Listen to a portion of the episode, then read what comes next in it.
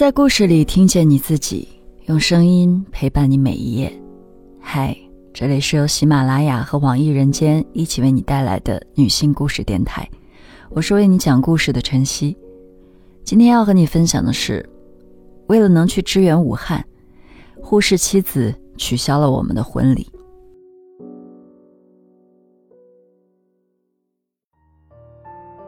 二零二零年一月二十七日，正月初三。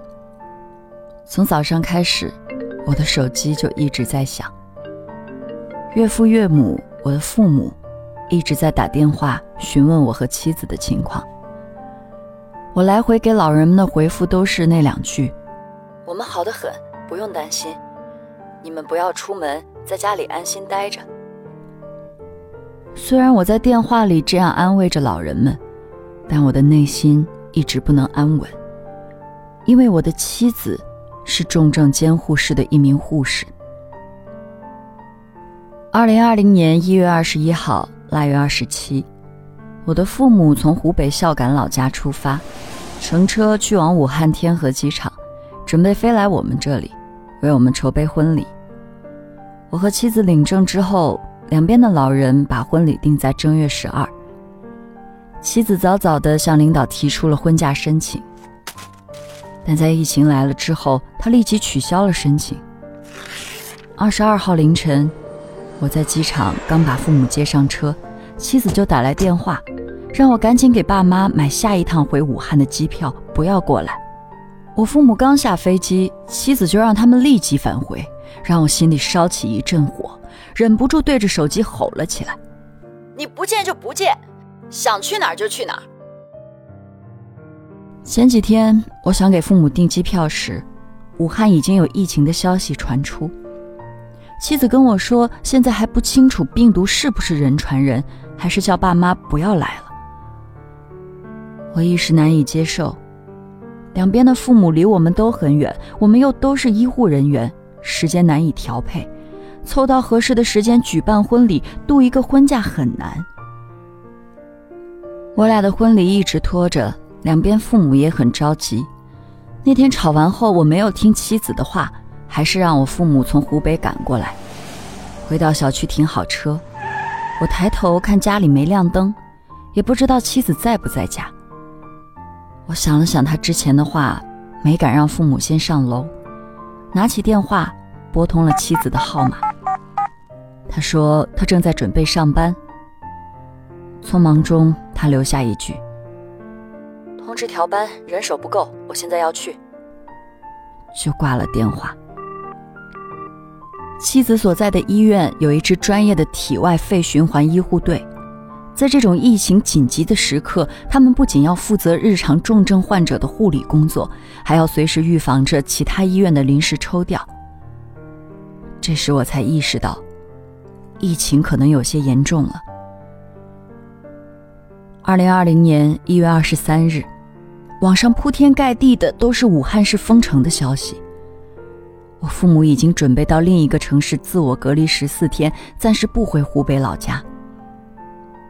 期间，我拨打妻子的电话，一直都是显示不在服务区。直到准备开车送父母离开，我还在急躁的点着屏幕，不断拨打妻子的电话。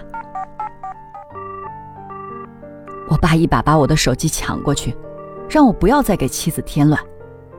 我不服气的问：“那还结不结婚了？”我妈大声说：“结，怎么不结？这么好的媳妇儿，等这个事儿结束了，给你们风风光光结。”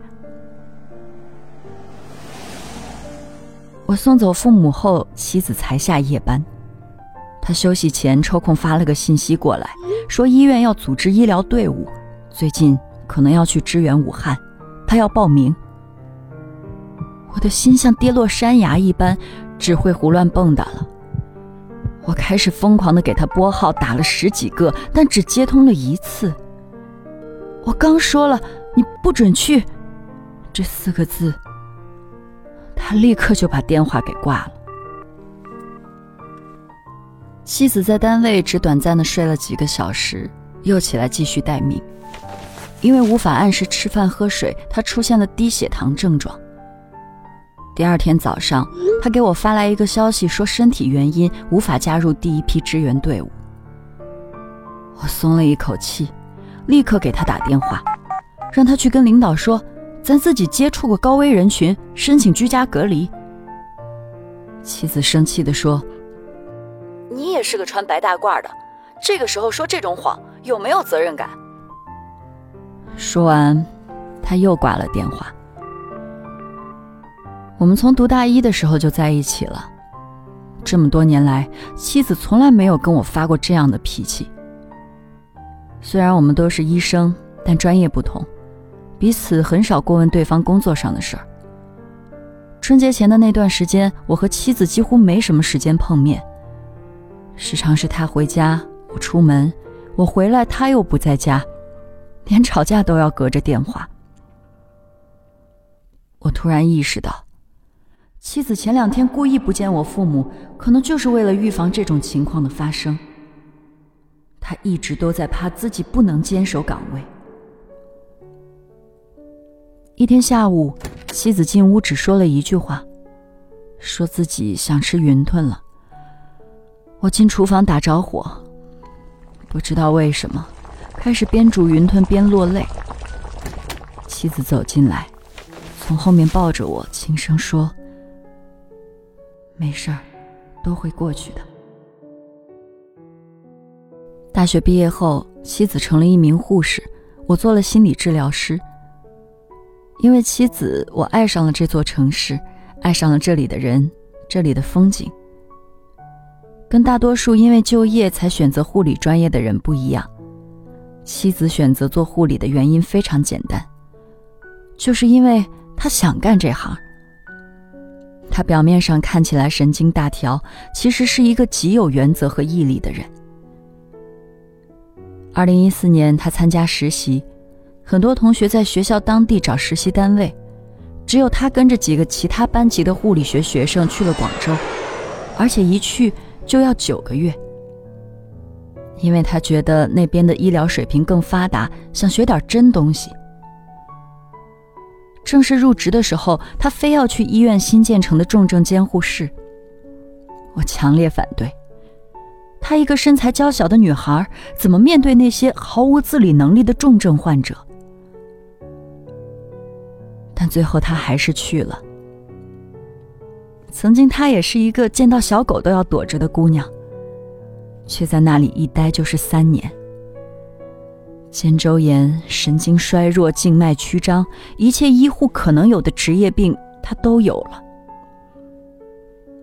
不知多少次，他回到家累得睡不着觉，瘫在床上翻来覆去。我就用网上学来的蹩脚的按摩手法帮他放松肌肉。每到这时候，他就强打着精神试图安慰我，说：“这么好的老公，要悄悄藏起来。”不能给别人发现。他曾经参加过医院的演讲比赛，里面有一段话是这么写的：“我深刻的记得每一个夜班，ICU 的病房走廊里，只有护士和医生咚咚的脚步声。我们不敢停歇，因为我们知道，每一步奔向的方向，都有一个在生死线上挣扎的患者。”我和妻子领结婚证的那天，岳父在饭桌上跟我说：“为什么让他去学医？因为无论乱世还是太平盛世，学医的人既能保全自己，也能悬壶济世。做人要积德，为子孙后代积福。生活清贫不算什么，心里问心无愧，活得安稳，这才叫积善之家，必有余庆。”我的岳父是一名有着三十多年警龄的基层干警，本来今年他就要退休了，单位想安排他到轻松的岗位上工作，但他一直待在派出所，跟年轻人一样熬夜班出警。我开始明白妻子对待自己的职业为什么这么轴，这显然是父亲以身作则对他的熏陶。后来我也跟父母转述了岳父的话。我妈听完，叹了口气，说：“我这是走了运。他爸教出了个好女儿。我和妻子都出生在普通家庭，我们所拥有的一切都来之不易。没想到，当我们终于有能力举办自己的婚礼的时候，会遇到这样的情况。在大国小家面前，妻子选择前者。我考虑了很久，推迟婚礼的事要怎么跟双方的老人沟通。我妈接到我的电话时几乎没有犹豫，表态全家都支持她的工作。什么时候疫情结束？我们什么时候举行婚礼？给岳母打电话时，她有些担心，但话还没说完，岳父的声音就传来了，说现在是非常时期，一切以工作为重。我没有再劝说妻子离开岗位，自己也开始在家自我隔离。此时此刻的我，反倒比平时更想回到工作岗位。因为我的妻子也在奋战，我想跟她在一起。考虑再三，我也给医院领导发了一条短信，写着：“主任，我是个党员，现在一切听从指挥。如果疫情发展更严重，医院要派人驰援武汉，哪怕我不算是专业人员，也请求把我派过去。”当我把这个消息告诉妻子时，他回复了一个亲亲的表情。这期间，妻子所在的医院因为抽调了一批医护人员驰援武汉，人手变得紧缺，他只能连轴转。这几天，他一回到家，吃完饭就立刻休息。他放在床头的手机连着蓝牙音箱，音量调到了最大，生怕错过科室的紧急电话。早晨，他准备出门的时候，脚刚蹬进鞋子，突然提醒我，让我给爸妈打个电话问好。我的眼泪突然就绷不住了，摇摇头，说不出话。我记得他第一次见我父母，没有犹豫，张口就喊“爸妈好”，把我家人逗得不知道该说什么好。我妈的老寒腿适应不了南方的天气。妻子就每天给我妈做艾灸，一有时间就带着她下楼散步。我妈总跟我说：“我要是跟他吵架，就自己滚出去。”他只当自己养了个女儿。这天，妻子的医院第一批驰援武汉的医疗队伍出发了，妻子抽空发了一个朋友圈，祝他们平安凯旋归来。我知道。此时的他肯定也想奔赴一线。我立即向他发短信，让他报名加入第二支队伍，还跟他说，我结束隔离后也会加入心理援助队伍。我把家里的电视一直开着，关注着疫情的动向。家里的朋友都在转发消息，哪里的医院还需要什么物资，援助电话是多少？妻子的弟弟正在上初中。等寒假就来了我们这里玩。这个学期他在班里考了个倒数第十，到了我家也是一直在玩游戏，不做作业。这阵子妻子没空管他，一直都是我在照顾他。但就是在这几天，弟弟可能也感觉到了什么，一直追问我疫情和姐姐工作的事儿。除了写作业，他就跟着我一起看新闻。早上，妻子出门时，弟弟没有出来。他在房间里老老实实的做寒假作业。我包好粥走进房间，跟他开玩笑说：“你又没被隔离，出去打打球，窝在家里干什么？”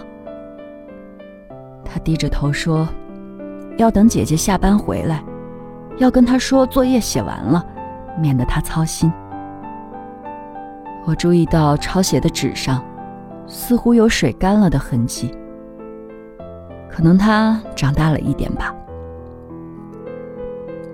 这期间，双方父母打来的电话一直没停过。他们说，现在国家需要的就是我们这样的人。国家需要我们去哪里，我们就去哪里，家里的事不用操心，他们好得很。放下电话，我的眼泪又不争气地流了下来。电视里，全国各地的专业人员、防护物资都在往武汉飞驰而去。像妻子这样坚守在一线的医护人员也是数不胜数。那些在医院工作的同事们，此刻也都结束休假，坚守在岗位上。我的朋友圈里，都在转发一张图片，上面这样写：他们都是一群孩子。但他们穿上了白大褂，就成了敢跟死神叫板的勇士。他们是孩子吗？我不敢说。他们也有老婆、丈夫、孩子和父母，都是普通人罢了。但他们是勇士吗？是。他们身穿白大褂，奋力战斗在疫情的第一线，用肉身挡在所有人面前，筑起了一道墙。就像妻子说的：“你们别来，我们过去。哪里需要我们，我们就往哪里去。”好了，今天的故事就分享到这儿，感谢你的收听，欢迎在音频下方留下你的感受和故事，与千万姐妹共同成长，幸福相随。我是晨曦，下期见。